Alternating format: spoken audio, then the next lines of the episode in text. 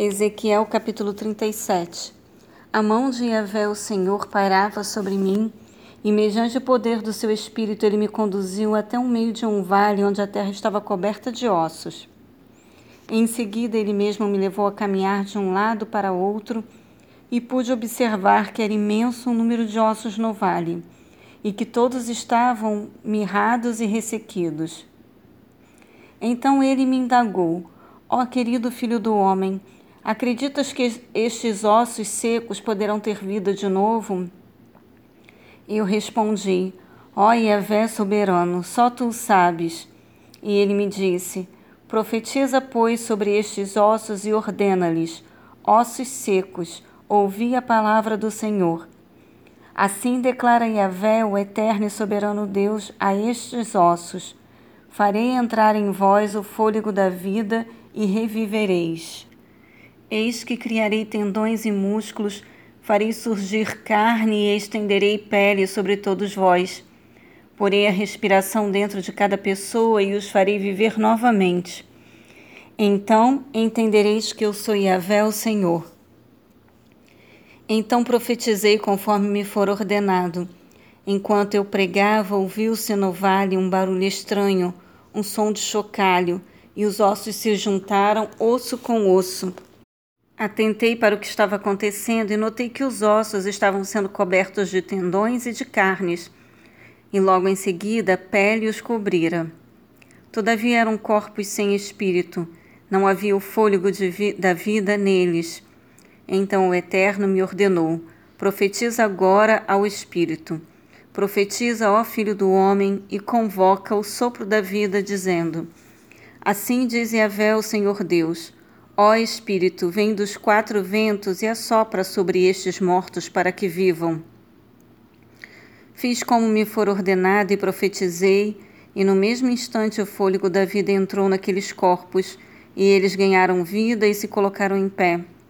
E havia tanta gente reunida ali que dava para formar exército sem medida. Então o Eterno me revelou: Ó Filho do homem, eis que estes ossos representam toda a casa de Israel porquanto eles costumam murmurar: Nossos ossos secaram e a nossa esperança mirrou, estamos aniquilados. Contudo, profetiza e prega-lhes: Assim diz Yahvé, o eterno e soberano Deus.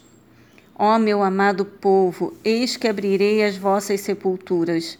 Eu mesmo vos farei sair dos vossos túmulos e vos conduzirei de volta à terra de Israel. E no dia em que eu vos libertar do vosso lugar de morte e vos fizer sair, compreendereis que eu sou Yahvé, o Senhor Deus, ó povo meu. E derramarei dentro de cada um de vós o meu espírito, e vivereis. E eu os estabelecerei na vossa própria terra. Então reconhecereis que eu, Yahvé, o Senhor, prometi e cumpri tudo quanto disse. Palavra do Eterno.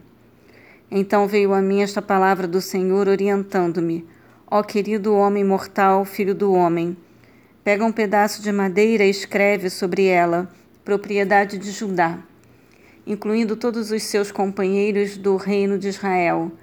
Em seguida, toma outra tabuinha e escreve nela: Reino de Israel, representado pela tribo de Efraim e incluindo todos os demais israelitas que moram nele.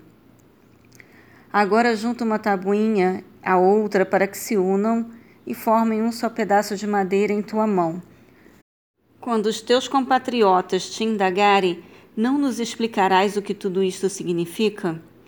Tu lhes esclarecerás. Assim declara Yahvé, o eterno Deus.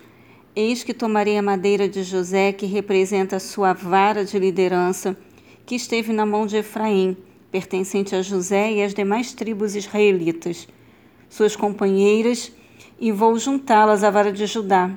Assim farei delas um único pedaço de madeira, e elas se tornarão um só reino na minha mão.